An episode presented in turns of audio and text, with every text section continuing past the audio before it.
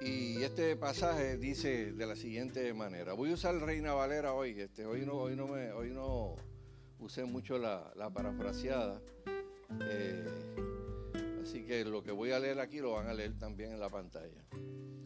No os engañéis. Dios no puede ser burlado, puesto que todo lo que el hombre sembrare, eso también segará. Porque el que siembra para su carne, de la carne segará corrupción. Mas el que siembra para el espíritu, del espíritu segará vida eterna.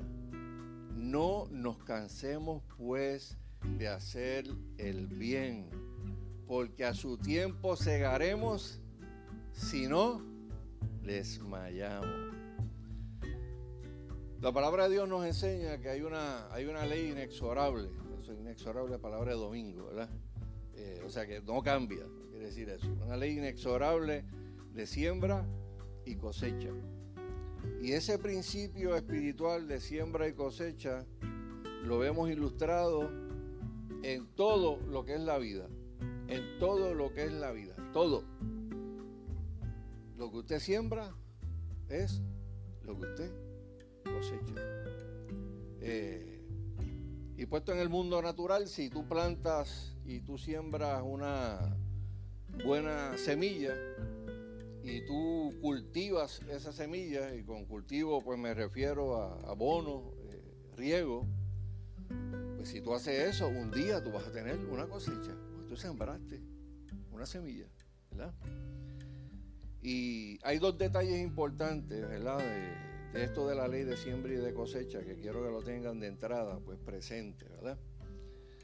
Todo el que siembra, lo que sea, vegetales, calabazas, chinas, lo que sea, sabe que lo que sembró hoy no lo va a cosechar mañana.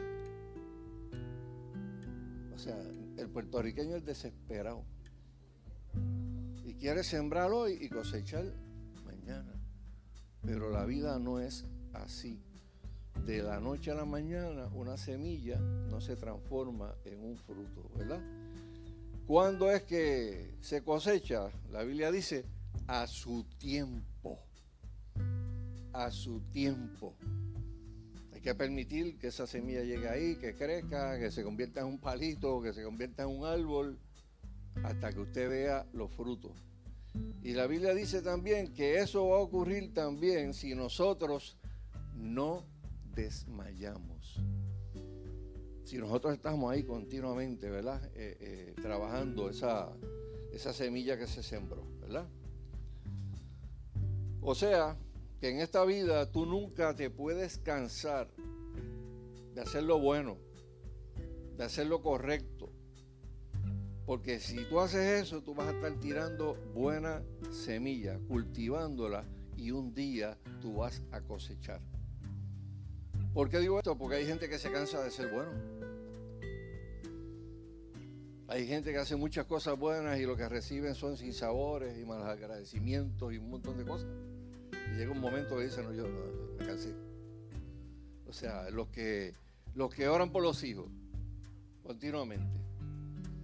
O los que oran en un matrimonio por una parte que no se ha convertido al Evangelio. Llevan 10, 20, 25 años orando por una persona. ¿Cuántas veces la tentación viene a... Esto es misión imposible. ¿Usted no ha pasado eso? ¿Ha visto personas en la vida que usted dice, yo creo que medio mundo se puede convertir menos ese? Porque mira que le han predicado y le han predicado y le han hablado y le han hablado y no le entran ni las balas.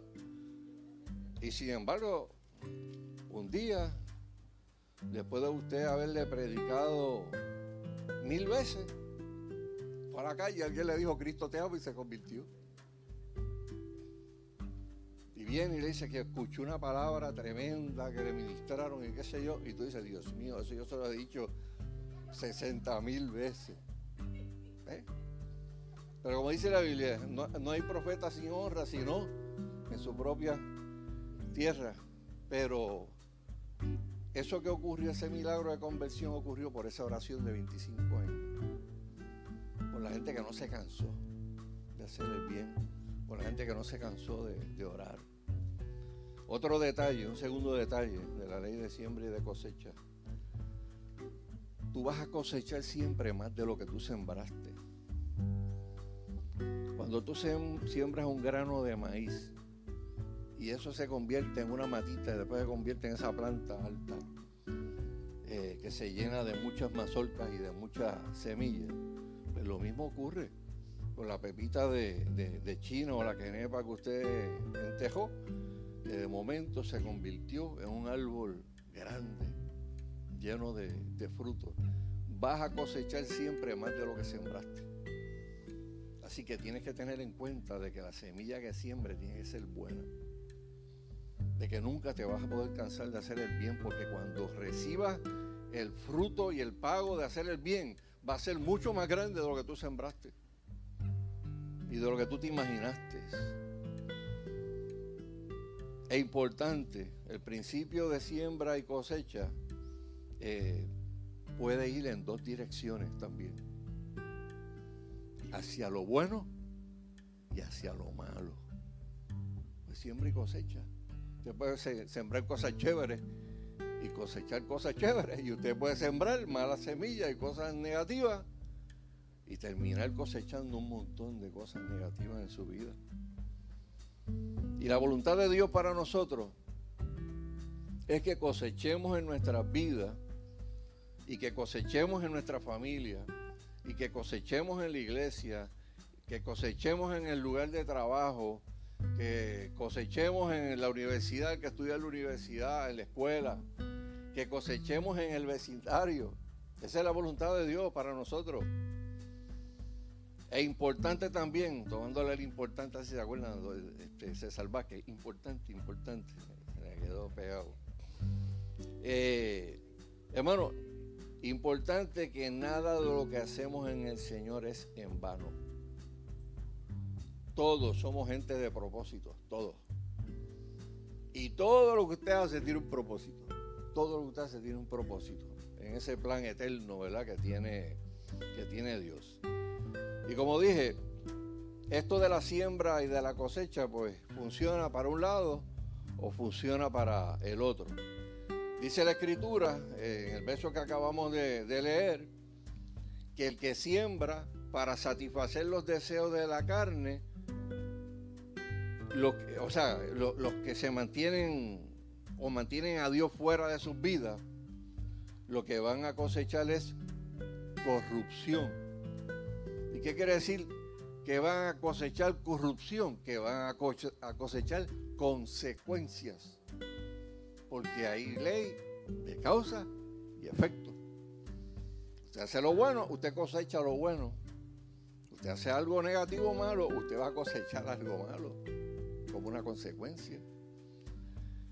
Pero eh, dice la escritura que el que invierte y siembra para el espíritu va a cegar vida eterna, según el verso. Y esa vida eterna, las bendiciones de la vida eterna, eso no es para cuando usted se vaya a este mundo y llegue al cielo.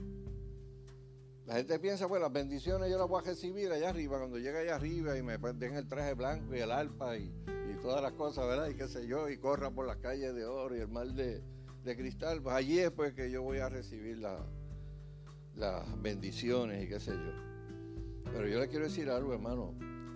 La vida eterna espiritual comienza el día que tú le entregas tu vida a Cristo. Ahí comienza la vida eterna. Y las bendiciones de la vida eterna comienzan desde el momento en que tú le entregas tu corazón a Cristo. Y tú lo tienes que saber. Y si tú no lo sabes, pues entonces tú vives en esta vida pues afligido. Eh, bendito sea Dios, ¿por qué me ha pasado a mí en esta vida? Uno llorando y quejándose cuando la realidad es que la vida eterna comenzó para ti desde el momento en que tú le entregaste tu vida y tu corazón al Señor. Jesús dijo claramente en, el Evangelio, yo he venido para que tengan vida y vida en abundancia. Y se refería al presente también, no solamente a un futuro, ¿verdad? Eh, esta ley de siembra y cosecha tiene muchas interpretaciones, o, sea, muchas aplicaciones, mejor dicho. Aplicaciones, pueden aplicar un montón de cosas. Eh, y yo quiero aplicar hoy, esta mañana, esta ley de siembra y de cosecha al aspecto de usted sembrar la semilla del Evangelio. De usted sembrar la semilla del Evangelio. Eh, y en este caso nuestro, pues de mantenernos fieles al propósito para el cual nosotros fuimos llamados. Este llamado para nuestro ministerio desde que empezó era un llamado de carácter evangelístico, ¿verdad? De que fuera en la calle, fuera en el trabajo, fuera en el vecindario, usted tenía la obligación de predicar el Evangelio, de sembrar la semilla del Evangelio. O sea, tu vida, tu testimonio, la forma en que tú te conduces, eh, es también pues y constituye sembrar una semilla, ¿verdad? Eh, y en eso pues me refiero también inclusive tú repartir una literatura, repartir eh, algo para que una persona lo lea, ¿verdad? Y se siente impactada por, por el Señor. aplica a las personas en la iglesia que se mueven a compasión que tienen ese corazón, ¿verdad? Adivoso de ver dónde hay necesidad para ir a suplirla. Eh, todo eso es sembrar. Y como dice el libro de Gálatas, si nosotros no nos cansamos de hacer esas cosas, a su tiempo, nosotros vamos a recoger. Y vamos a recoger más de lo que sembramos. Y si nosotros queremos seguir haciendo la voluntad de Dios, tenemos que seguir teniendo un corazón visionario, un corazón conforme al corazón de Jesús. Porque Jesús para mí no es meramente mi Salvador, es también mi Señor. Él es mi Maestro. Él es el ejemplo que yo tengo que seguir. Porque el cristianismo se trata de seguir a Cristo, no de seguir a hombre no de seguir religiones. O sea, todo el que dice yo soy cristiano tiene que haberse leído al menos el Nuevo Testamento, los Evangelios y conocer la vida de Cristo, porque Cristo es el ejemplo a seguir. Hay un verso en el Evangelio de Mateo, capítulo 9, verso 36, que nos retrata la actitud de Cristo la actitud que nosotros debemos de seguir. Lo que debe de haber en nuestro corazón. Miren a ver si nosotros somos como el maestro. Porque si no, pues nosotros tenemos que copiarnos y apropiarnos de ese verso. Y decir, yo quiero ser como Él, yo quiero vivir como Él. Dice, empieza diciendo, y al ver, ver, ver, visión. Y al ver las multitudes. Tuvo que compasión de ella. ¿Y por qué tuvo compasión? Porque vio un montón de gente que estaba al garete, desamparados, dispersos, como ovejas que no tienen pastor. Así está la gente en la calle. El que no conoce al Señor. Y ese mismo verso cuando usted lo busca en el Evangelio de Marcos, capítulo 6 y verso 34, eh, se le añade algo al final. Y dice, y comenzó a enseñarle muchas cosas. Le añade algo más que no tenía el verso de, de Mateo. O sea, visión, compasión y acción. Si yo tengo visión, como Cristo la tuvo, y miro hacia allá afuera y veo el panorama que, me ha tocado vivir en mi país, y mi corazón se llena de compasión por lo que está pasando allá afuera, yo tengo que hacer algo. Yo no me puedo quedar de brazos cruzados. Yo tengo que hacer algo. Y, esa, y eso es la acción. Y yo, yo recuerdo, y esto lo he dicho muchas veces, eh, yo, recuerdo una predicación, eh, no una predicación, no, una predicación no, fue una, una predicación que leí en, una, en un librito en la década de los 70. Mire, hermano, hay cosas que se le quedan grabadas a uno. Yo, a mí se me han olvidado un montón de cosas. Pero yo no sé de ustedes, ¿verdad? Que hay, hay detalles importantes de la vida que se quedan grabados. Y en, y en casa, pues obviamente, eh, yo vivía en un hogar cristiano, pues recibían 20 revistas y 20 cosas. ¿eh? La fe en marcha y la, este, qué sé yo. Y, y había una, una, persona que fundó un concilio en Puerto Rico, de los concilios bien, eh, este, bien fuertes, que él tenía una revistita que se llamaba Impacto Evangelístico. Y entonces llegaba todos los meses, yo leía, él se llamaba Luis M. Ortiz, ya estamos orando con el Señor. Y de hecho tenía un programa de radio, eh, y, obviamente, ¿verdad? Lo, que yo leía de sus mensajes me, edificaban, ¿verdad? Y me, exhortaban. Y recuerdo todavía el jingle del programa, imagínate. El jingle del programa era, era el Salmo 126, 5, 6. Te lo quiero leer. Ese salmo, esos dos versos de ese salmo, dice, los que sembraron con lágrimas, con regocijo segarán. Irán dando y llorando el que lleva la preciosa semilla, mas volverá a venir con regocijo trayendo sus gavillas. Sus gavillas son sus frutos. O sea que usted siembra con dolor, usted siembra con lágrimas, pero un día usted va a recoger la cosecha con, alegría y con gozo. Y después que decía ese verso, decía impacto evangelístico, y empezaba el programa. Y, él fue el que mencionó la, esas palabras que nunca se me olvidaron: visión, compasión y acción. Así que lo puede apuntar por ahí. Eh, él decía que si tú dices que tú tienes visión y no tienes compasión ni acción, tú eres un vano soñador. El que diga que tiene visión y no tiene compasión ni tiene acción, está, está tripeando, o sea, está soñando despierto. ¿Ustedes han visto a la gente que, que, le gusta soñar despierto? Digo, digo, señor despierto, es que tiene un friqueo y ustedes se ponen a oír música y, y, piensan que están en una tarima, eh, o que son artistas de cine, qué sé yo, qué. Eso es soñar despierto. Eh, o, el que mide 5,4 que está jugando en la NBA. Eso es soñar despierto. No le quiero arruinar el sueño a nadie, ¿verdad? Pero, pero hay, hay cosas que son posibilidades. Hay otras cosas que no son posibilidades, ¿verdad?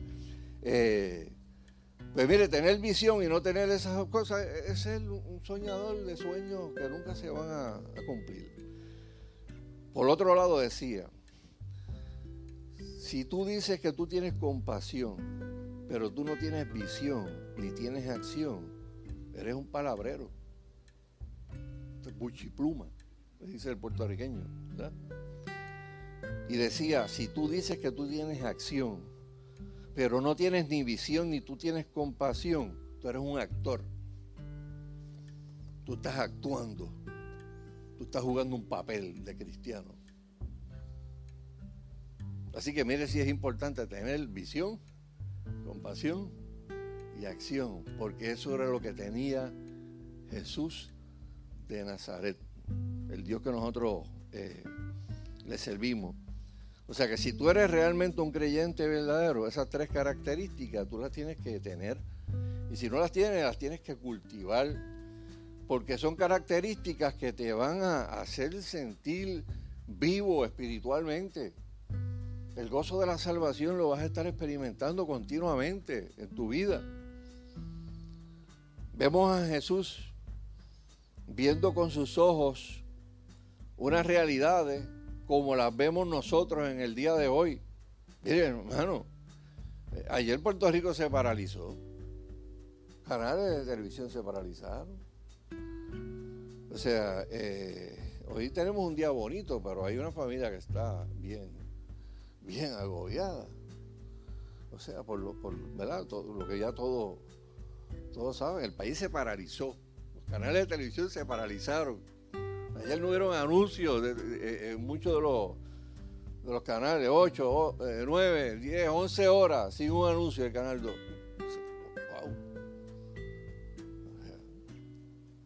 Yo imagino si Jesús estuviera aquí, cómo hubiera visto eso. O sea, eh, porque son cosas que nosotros estamos viendo y, no es que las vimos ayer o hace dos días, es que se están viendo corriditos con mucha frecuencia. Eh, y Jesús veía las mismas realidades que nosotros vemos, pero él tenía una meta. Él tenía una visión, él tenía una compasión, él tenía un propósito para actuar. En la carta de Judas, que solamente tiene un capítulo, del verso 21 al 23 se, da una, nos da una muestra de cómo debemos de amar a la gente, ¿verdad? Y, y el por qué. Quiero, quiero leerlo. Judas, capítulo 1, eh, ¿verdad? Pues uso los capítulos, del 21 al 23. Dice, conservaos en el amor de Dios esperando la misericordia de nuestro Señor Jesucristo para vida eterna. Algunos que dudan, convencerlos. En ese panorama que nosotros tenemos allá afuera y que tenemos adentro también, porque no solamente de afuera, está adentro, hay gente débil, hay gente que todavía duda. Pues que está con una duda, convéncelo, anímalo, acércatele para que salga de sus dudas. Dice, a otros salvad arrebatándolos del fuego.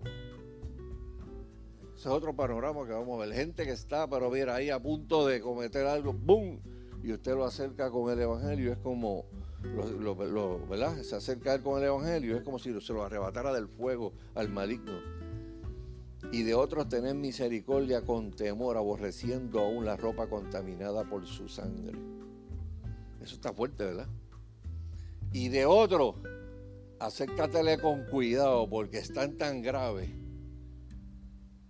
que la gravedad que tiene se te puede pegar. Hay gente que tú te le puedes acercar de una manera y otro que te le puede acercar de otra manera.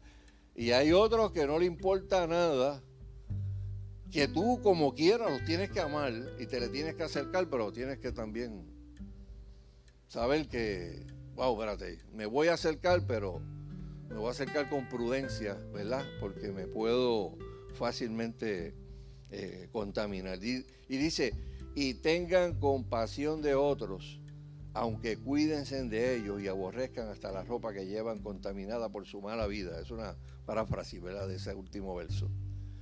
Es como, es como la ilustración de un niño que observaba un cuadro de un naufragio y había un hombre en un bote de salvavidas tratando, ¿verdad?, de alcanzar gente que se estaba ahogando, ¿verdad? Eh, y el hombre tenía la mano así, tenía la mano así, en el cuadro. Y está este niño que está viendo este cuadro con el pastor y le dice, el niño se confundió y le dijo al pastor, ¿pero qué quiere hacer ese señor? ¿Saludar al que está en el agua? Sí, porque como lo veía así con la mano así. Es lo que quiere saludar al que está ahí en el agua. Y el pastor le explicó que no, que no, que no era que lo quería saludar, era que le extendía la mano porque lo quería rescatar, no era que lo quería saludar, era que lo quería rescatar y sacar del agua, ¿verdad? Y, y una vez el pastor le contesta esto, se queda pensativo y Dios usa esa simple pregunta de un niño para ilustrarle una verdad espiritual. Hay dos tipos de iglesias. Unas tienden su mano para saludar, pero otras extienden su mano para rescatar. ¿Qué tipo de iglesia tú quieres ser? ¿Las que extienden la mano para saludar o las que extienden la mano para rescatar? Eh, y digo esto, hermano, porque en, nuestro país, a lo largo de los años de nuestro país, del mundo entero, hay iglesias que cumplen un objetivo estrictamente socializador.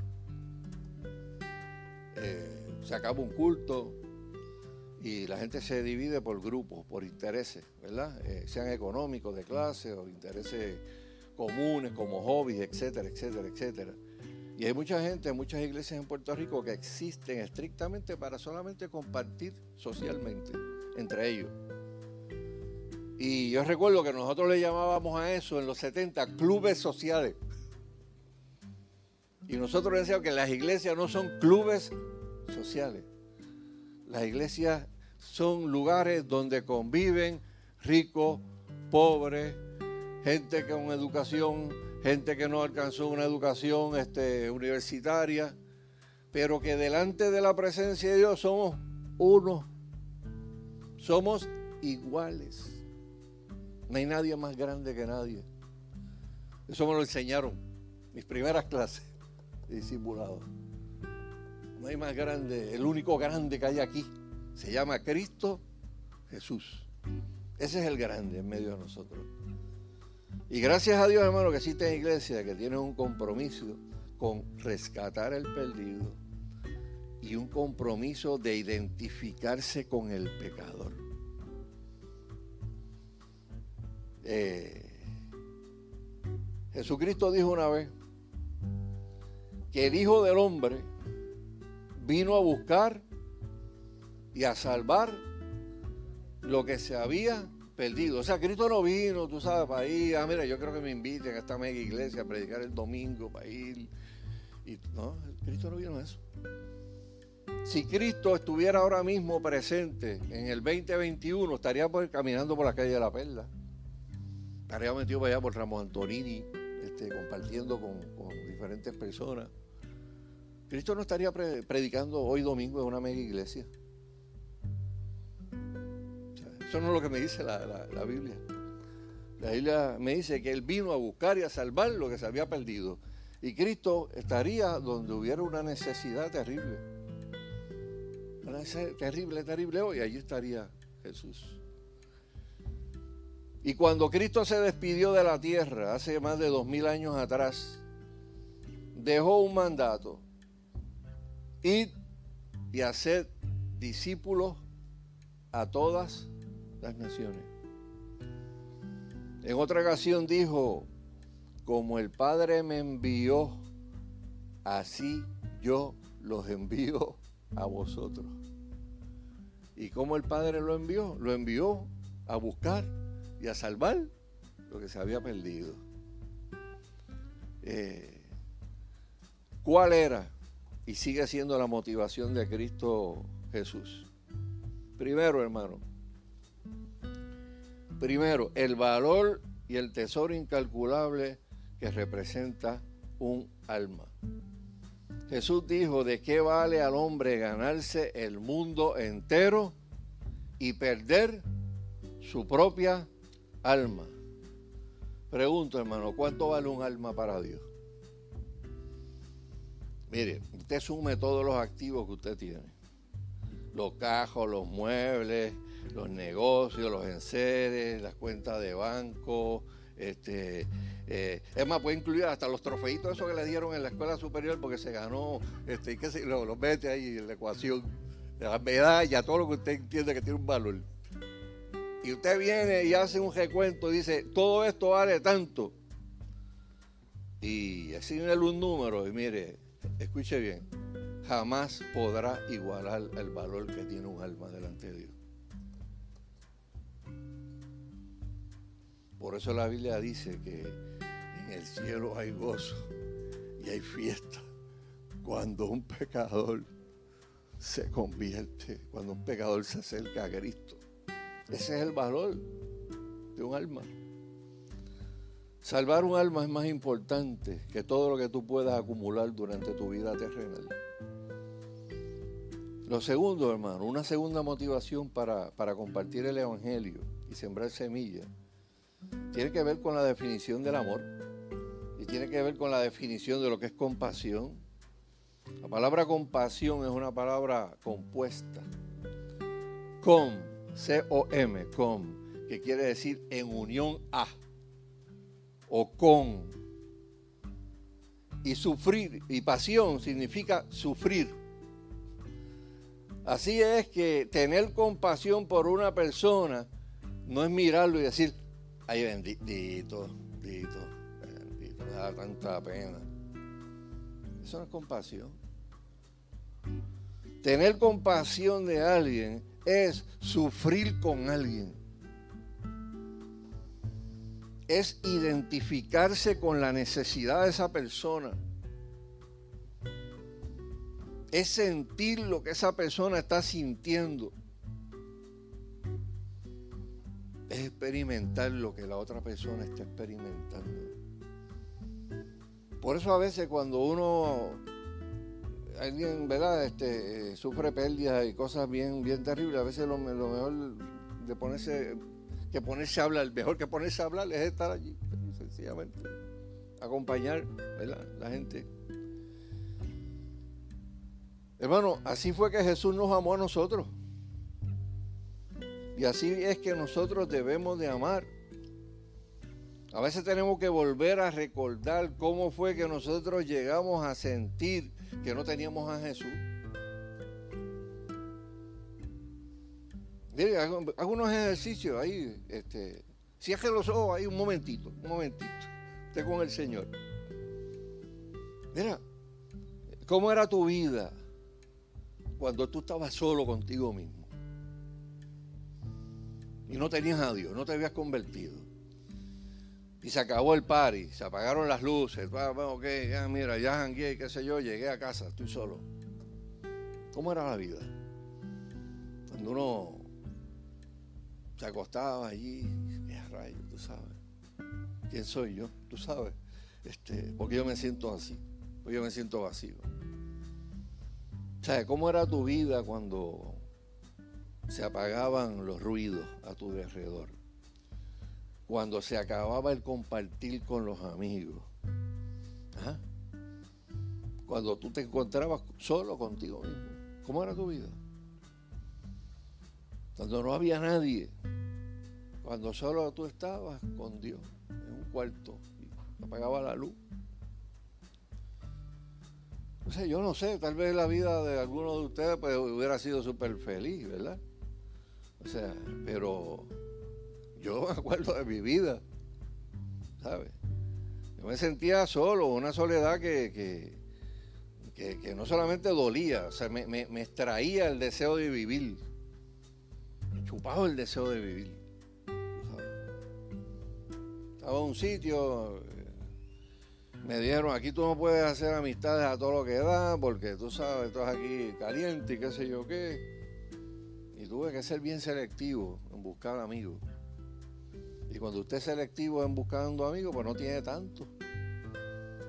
Y, uno, sí, tenía amigos, pero no podía compartir con ellos mi vida. O sea, mis interrogantes, las preguntas más importantes de mi vida, yo no las podía compartir con ellos porque yo, eh, uno, se, uno se reunía para vacilar.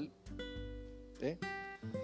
Con ellos uno podía presumir yo no sé lo que están aquí, pero uno, se sentaba en el mundo con los, amigos a frontear.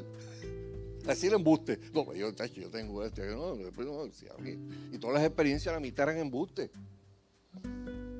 Pero todo el mundo tenía que decir, no, yo soy más bravo que el otro, tú sabes, o, yo sé más que el otro.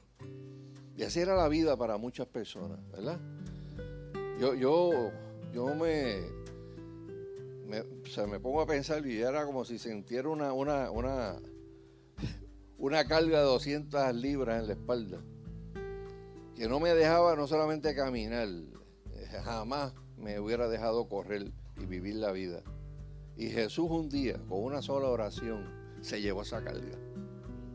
Con una sola oración se llevó esa carga. Y lo testifico, me sentí livianito. Mira, lo primero que yo sentí cuando oraron por mí fue que me dio ganas de coger. Pero yo no voy a coger aquí porque yo no voy a hacer un ridículo. Pero ya, claro, yo me siento bien liviano. Y, ¿sabes? Fui para casa, subí aquellas tres escaleras. Hermano, porque de verdad que el bregar mal y el pecado pesa de verdad. Pesa de verdad. Y literalmente cuando tú eres perdonado, ¡boom! Tú sientes que una carga se cayó tú puedes pegar carrera de 100 metros y ganarte, chacho, hasta el jamaiquino este que tiene los reyes. Por el lado le pasaba, ¿verdad? Eh, Hermano, ¿saben algo? Se nos olvida de dónde salimos. Y cuando nosotros nos olvidamos de dónde nosotros salimos, de qué piedra nosotros fuimos cortados, se nos enfría el amor. Perdemos la capacidad de tener compasión y de tener misericordia. Por eso usted nunca se puede olvidar de dónde usted salió. Y por eso yo, llego a mirar gente que, que pueden haber llegado a la cúspide del éxito, pero ¿verdad? Cuando hablan con las personas se mantienen bajitos. Hay gente que llegan a tener unos títulos y después se ponen, tú sabes, piensan que son la última Pepsi del desierto. Compasión, hermano, es moverse a amar en una forma tangible. Jesús enseñó, Jesús sanó, Jesús puso las manos sobre los enfermos, eso es tangible. Jesús tocó a la gente pecadora. Jesús comió y bebió con pecadores, con los pecadores heavy duty de aquel tiempo, con los tipos que la sociedad no los quería ni ver y tenían allí una cena, invitaban a Jesús. Ahora invitan a Jesús a, un líder religioso. yo no puedo, yo no puedo. No pueden, me ven ahí con esta trulla de pecadores, ahí después me salgo en la, en coma. Pero Cristo no, era Cristo sin ningún problema, se sentaba a comer y a beber con pecadores. Y los líderes religiosos de su, de su tiempo le dijeron, este tipo es un comelón y un bojachón. Así le dijeron a Cristo. Sí, eso fue otra cosa que le dijeron. Está empichonado también. Tiene demonios, tiene. Y atribuyeron las obras y los milagros de Cristo al diablo. Y ahí tú, tú el detente, espérate, espérate. Cualquier pecado en esta vida puede ser perdonado, menos la blasfemia contra el Espíritu Santo. Tiene que tener mucho cuidado con atribuirle cosas que son de Dios al diablo. Pero los religiosos lo hacían porque estaban ciegos. A veces la religión puede cegar a la gente. Y yo pregunto, hermano, y o sea, eh, y de hecho, no pregunto, afirmo, cuando nosotros comenzamos en este camino de fe, nosotros queríamos parecernos tanto a Jesús, que nos llegó a pasar lo mismo de Jesús, nos quemaron. O sea, nos veían allí en el punto de drogas hablándole a la gente, o predicando allá en el viejo San Juan frente a un prostíbulo, y pasaban los religiosos y nos veían allí hablando. Y, uh, son los catacumbas. Que dicen que Cristo te ama y mira para allá hablando con esa prostituta o hablando con ese adicto. So what? Si Cristo lo hubiera hecho, si hubiera estado allí, porque yo no lo iba a hacer. Pero nosotros sabíamos reconocer el valor de un alma. ¿Por qué? Porque habíamos experimentado en carne propia el amor y la misericordia de Dios.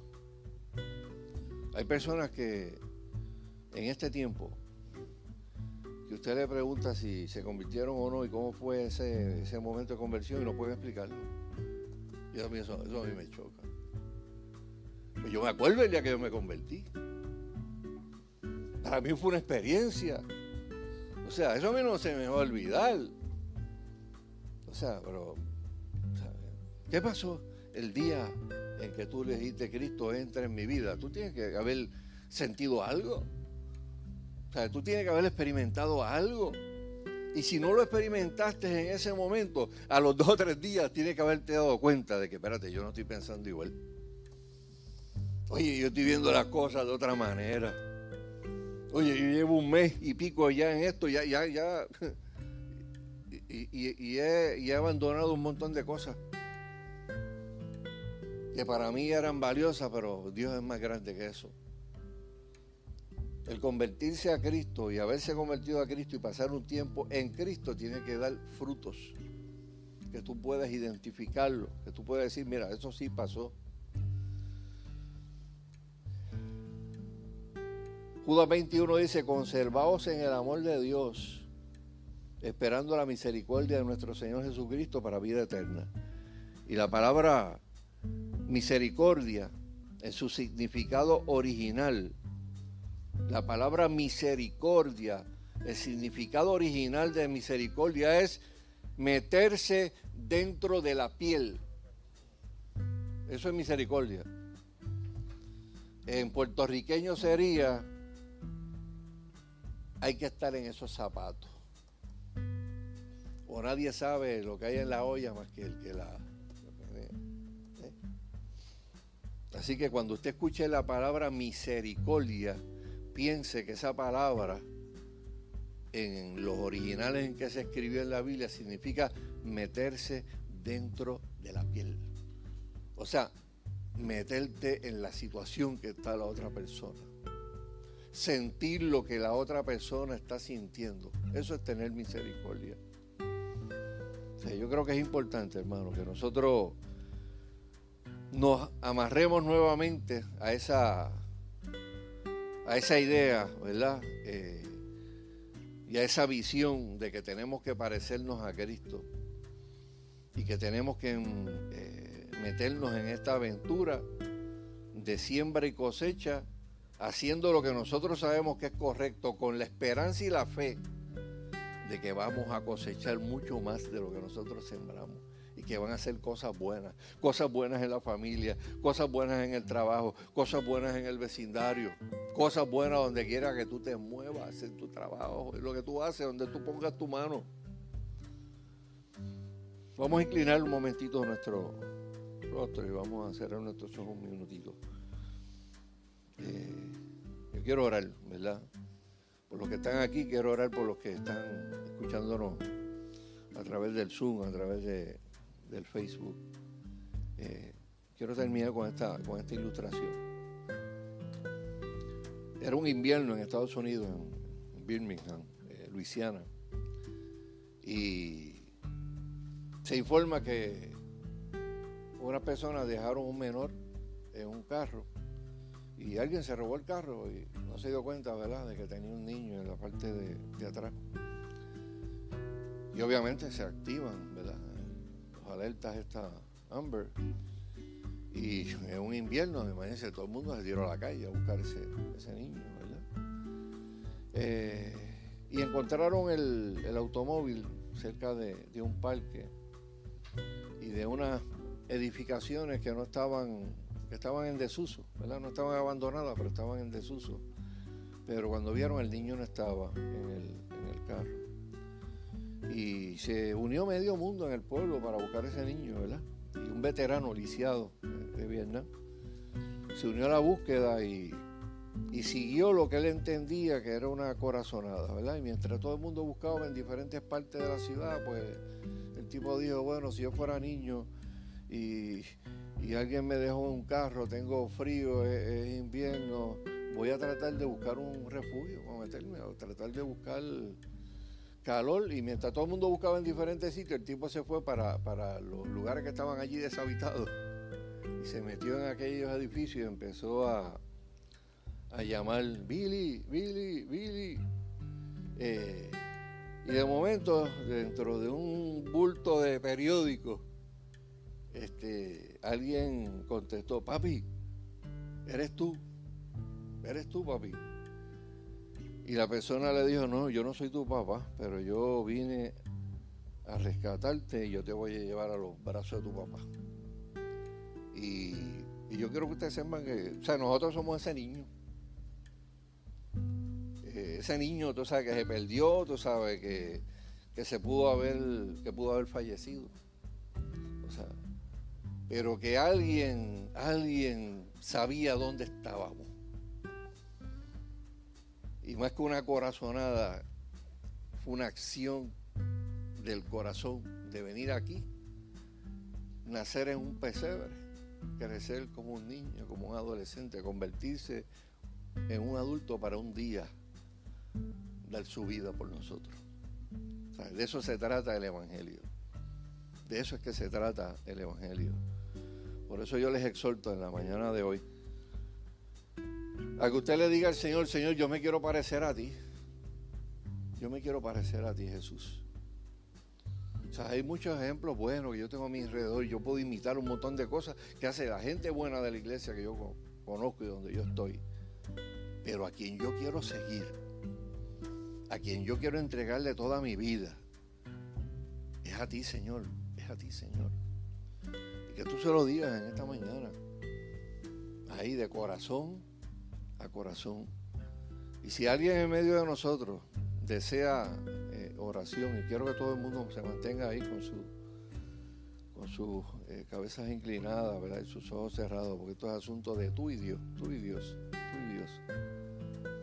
Y ustedes saben, hermano, nosotros vivimos un mundo incierto. Hoy estamos aquí y mañana no sabemos dónde estamos. Así, así se vive con, una velocidad en este mundo.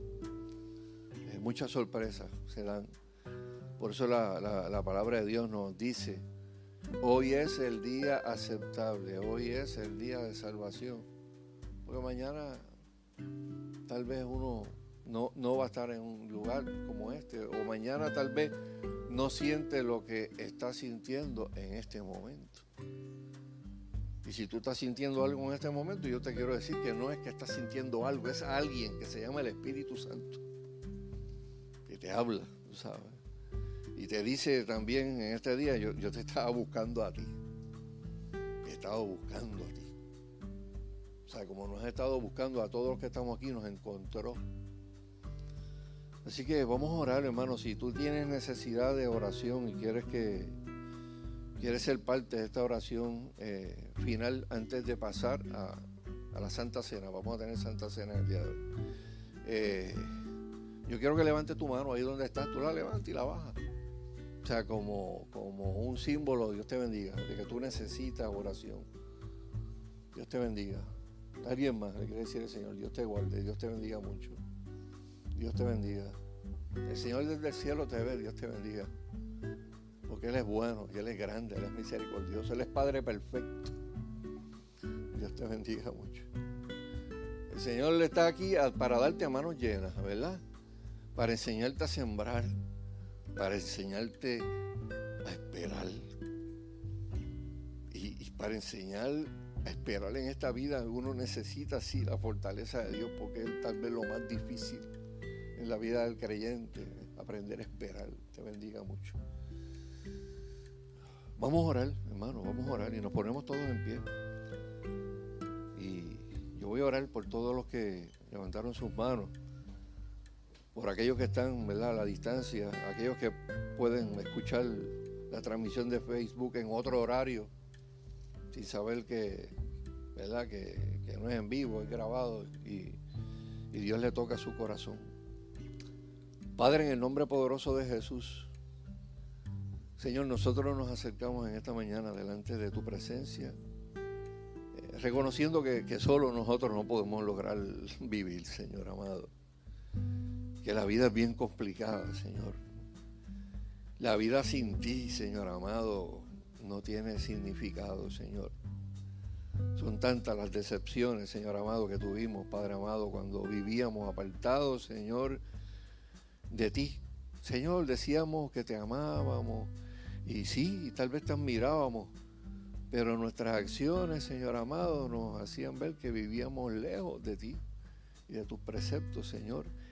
Y aún así, y aún así tú tuviste misericordia de nosotros, Señor. Y aún así tú te dignaste, Señor amado, en acercarte a, una creación, ¿verdad?, que estaba dañada, porque el hombre te dio la espalda, Señor, al principio de la creación, Señor, y rompió esa comunión eterna y perfecta que tenía el hombre eh, el primer hombre, Señor, en aquel jardín, Señor. Y desde ese momento tú prometiste que un día iba a venir un Salvador, Señor. Y cumpliste esa promesa, Padre amado, que nos permite nuevamente acercarnos a ti, eh, recibiendo, Señor amado, la bendición de la salvación, el regalo de la salvación.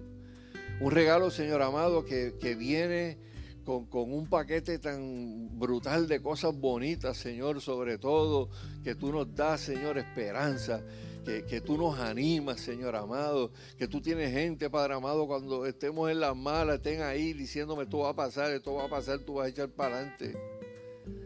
Señor, si no fuera por eso, Señor, ¿dónde estaríamos, Señor? Estaríamos dando bandazos, Señor, en el, mundo, Señor. Le hubiéramos hecho daño a un montón de personas. Porque cuando uno no te tiene a ti, uno vive para uno mismo. Y no le importa a la gente que está alrededor.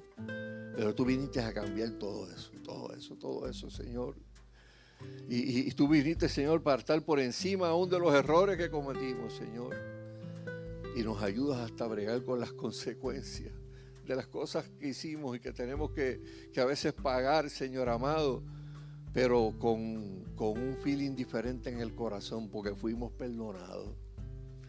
Porque ya nuestros errores no pueden venir a meternos culpas al corazón, Señor. Porque lo que quedó atrás quedó atrás, Señor. Y tú hiciste todo nuevo, Señor. Te damos gracias, Padre amado, en este día, Señor amado, porque tú estás aquí. Mira a todos mis hermanos que, levantaron su mano, Señor, son bienaventurados, son felices y, son dichosos, dice tu palabra. Porque es feliz, dichoso y bienaventurado el que reconoce sus necesidades espirituales y se acerca a un Dios que los recibe con los brazos abiertos, los abraza y, le dice, tú eres mi hijo, tú eres mi hija. Y yo nunca te voy a soltar. Nunca vas a estar solo, nunca vas a estar solo. Señor, ¿qué más nosotros podemos pedir como, como seres humanos, Señor? Pero ayúdanos a entender que todas esas bendiciones tú no nos las das para que nosotros, Señor, las disfrutemos sin llegar a compartirlas con otros, Señor. Tu palabra dice que somos deudores, le debemos al mundo. Le debemos al mundo un mensaje. Le debemos al mundo un testimonio. Le debemos al mundo contar lo que tú has hecho en nuestras vidas, lo que tú sigues haciendo en nuestras vidas. En el nombre poderoso de Jesús, te damos gracias. Amén y amén. Se pueden sentar, voy a dar instrucciones para, para la Santa Cena. Eh, como habemos bastantes personas aquí y queremos guardar todos los protocolos habidos y por haber y, no queremos, ¿verdad?, que pase mucho tiempo sin que nosotros tengamos la oportunidad de experimentar lo que es la, bendición de la Santa Cena, porque la Biblia dice claramente que hay unas cosas que son mandatos de Dios, ¿verdad? Eh, se le llaman sacramentos porque sacramento quiere decir cosas sagradas, ¿verdad? La Biblia dice que el bautismo es un sacramento, ¿verdad? Que es una cosa sagrada, porque el Señor lo mandó. Otra de esas cosas se llama la Santa Cena. ¿verdad? Y la palabra de, Dios nos habla, nos habla de, ella. Eh, y hay unas lecturas que yo quiero compartir con ustedes eh, en lo que nos vamos preparando ¿verdad? Para, para, la misma. Una de ellas se encuentra en el libro de 1 Corintios, capítulo 11.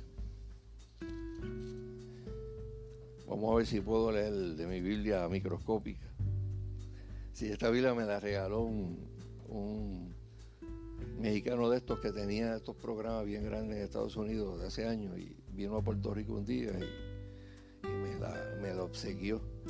Eh, y siempre la he conservado, a pesar de que sus letras son, pues tengo cura lupa para poder eh, ver esto. Pero quiero decirle esto, hermano. ¿Quién puede participar de la Santa Cena? De la Santa Cena pueden participar todas las personas que han aceptado y han recibido a Cristo como su Señor y Salvador. Ese es el requisito.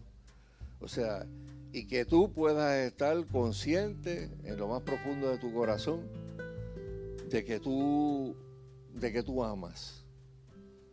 De que tú no tienes eh, eh, rollos de odio ni de rencor con, con nadie. ¿verdad? La Biblia dice que tenemos que aprender a perdonar como Él nos perdonó. Como dice el Padre nuestro, perdona nuestras deudas, así como nosotros perdonamos a aquellos, ¿verdad? Que nos deben. Y quiero, quiero que los hermanos que están a cargo eh, vengan por aquí. Eh, voy a dar instrucciones este, para que las personas puedan venir de fila en fila. Eh, puedan llevarse una copita, puedan llevarse un pedacito de pan, vuelve y se sienta ahí hasta que tengamos la, lectura y vengan obviamente, ¿verdad? Este, guardando una, distancia cada, cada, cada uno. Y comenzamos con los hermanos que están en la parte de atrás de la iglesia, aquellos que quieran eh, participar, pues pueden, pueden ponerse de pie y pueden venir hasta acá. Eh, las últimas filas, o sea, guardando, ¿verdad? Obviamente, ¿verdad? Ese, el distanciamiento, ¿verdad? Y se lleva su copita, se lleva su pedazo de, de pan. Y ahí pues se sienta en su asientito y se pone en comunión con el Señor, ¿verdad? Eh, porque vamos a recordar lo que ocurrió en la cruz del Calvario hace más de dos mil años atrás. Y eso es una tremenda bendición. ¿Alguien más que se quiera acercar? Pueden ir acercando poquito a poquito. Se sientan. Esta vez nos extendemos un poquito más que, aunque es temprano. Estamos predicando corto, hermano. Eso es milagros de, milagros de Cristo. Si hay alguien más que desea, eh, puede, puede, puede pasar. Si no, pues venimos también al otro lado, ¿verdad? Eh, si tuviéramos iglesia, decía al otro lado de la nave. ¿Pero qué, qué nave? Si que.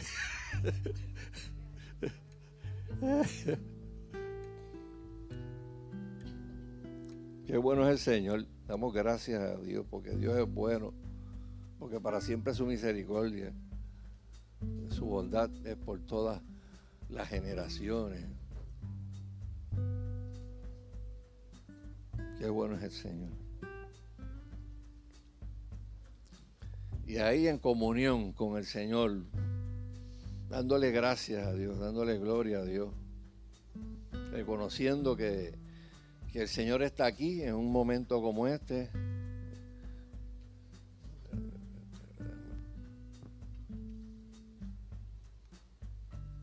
Un momento especial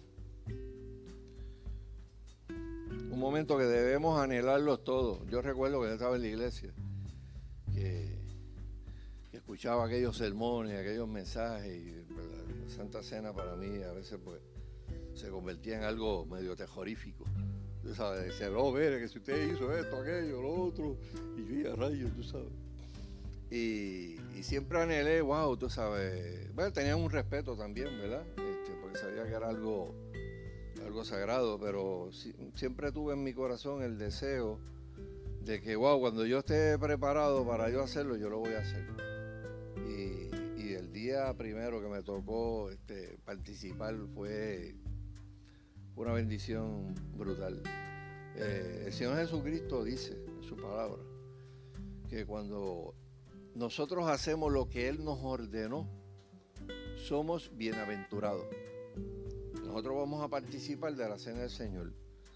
Yo he visto gente sanarse en medio de una santa cena, gente enferma sanarse y recibir un milagro, porque discernió el cuerpo de Cristo. Ahí mientras estaba tomándose esa cena, visualizó a Cristo colgado en la cruz, con aquellos latigazos en la espalda, y entendió lo que decía la Escritura. Por sus llagas fuimos nosotros curado, ¡boom!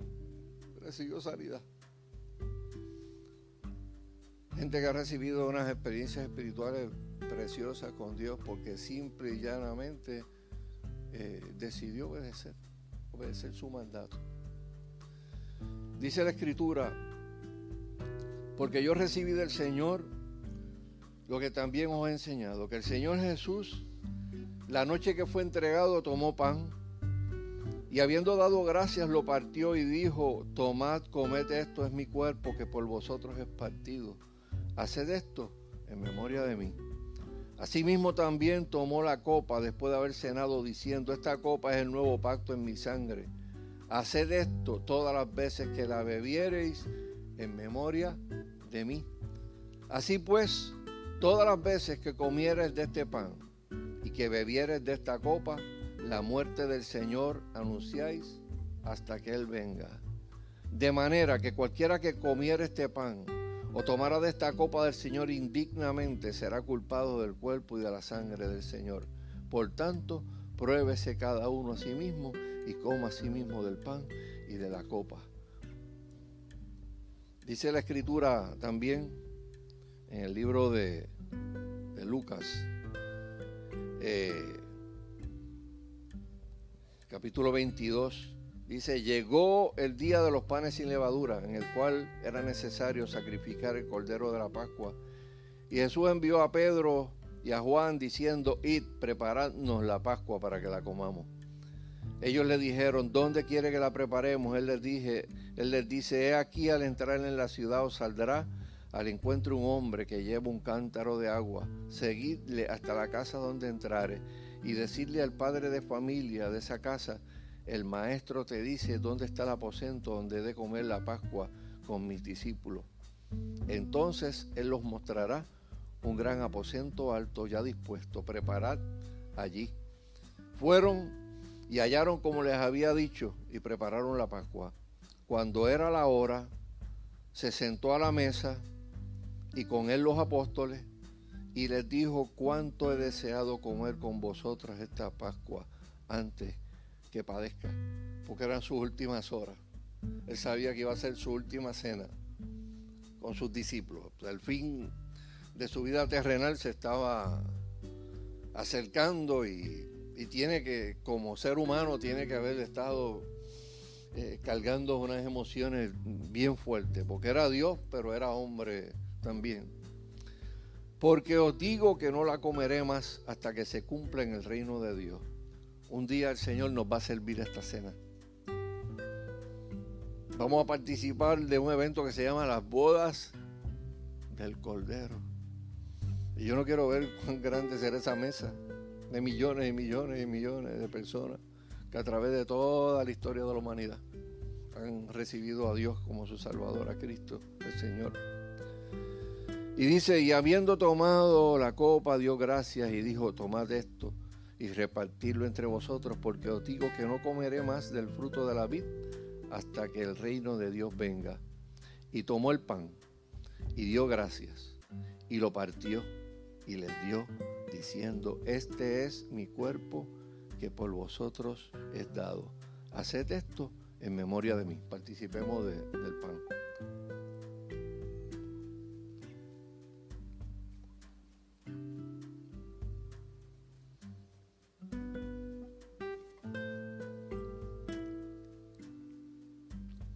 De igual manera, después que hubo cenado, tomó la copa diciendo, esta copa es el nuevo pacto en mi sangre, que por vosotros se derrama. Participemos de la, de la copa.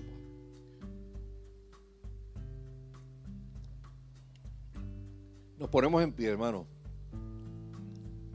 Le damos gracias al Señor por habernos permitido este primer día de la semana estar aquí, en su presencia, haberle adorado con nuestros cánticos, haber recibido la palabra y haber participado de su cuerpo y de, su sangre, ¿verdad? Eh, como un símbolo de lo que ocurrió en la cruz del Calvario hace más de dos mil años.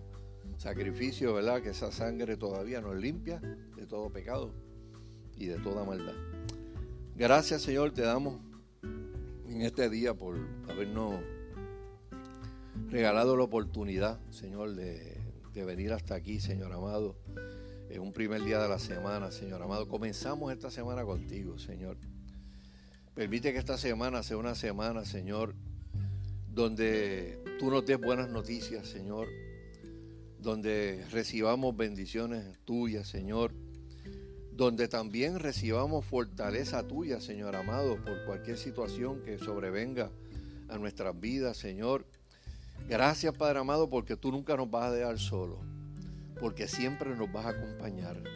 Gracias porque tu Espíritu Santo es llamado el consolador, porque tú vas a estar, Señor. Y si tu Espíritu Santo está en nuestras vidas, está en nuestros corazones, es el que nos va a consolar, el que nos va a animar, el que nos va a restaurar, el que, el que nos va a refrescar, Señor amado, cuando, cuando la vida se ponga difícil, Señor. Te damos gracias, Padre amado, porque sabemos, oh Dios, que tú eres un Dios que tienes cuidado de nosotros. Yo te pido, Padre, que tú bendiga a todas las familias de la iglesia, Señor amado, que nos permita disfrutar, Señor, de todo lo que vamos a disfrutar en el día de hoy como, como familia, los sitios que vamos a ir, los que están eh, celebrando, Señor amado que tú hagas cosas tremendas. Y de la misma manera, Padre, te pedimos por todas las personas en el día de hoy que sienten dolor también, Señor amado. A todos aquellos que están pasando esta pérdida, como la que hablamos, Señor, de lo que pasó, Señor, esta semana, Padre. Que tu Espíritu Santo, Señor amado, les dé consuelo, Señor, porque tú eres el único que puedes consolar en un momento de, de una pérdida tan terrible, Señor amado que tú, oh Dios, Padre amado, derrames de tu, Espíritu Santo de una forma especial, Padre amado. Eh, eh, imparta fe, esperanza, Señor, a todos aquellos que lo necesitan. Y si nosotros sabemos de alguien que necesita, Padre amado, una palabra, nunca permitas que nuestros labios queden cerrados.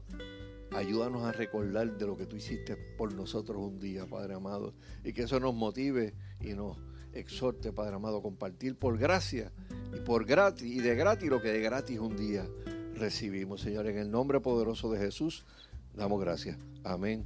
Y amén. Dios les bendiga y Dios bendiga.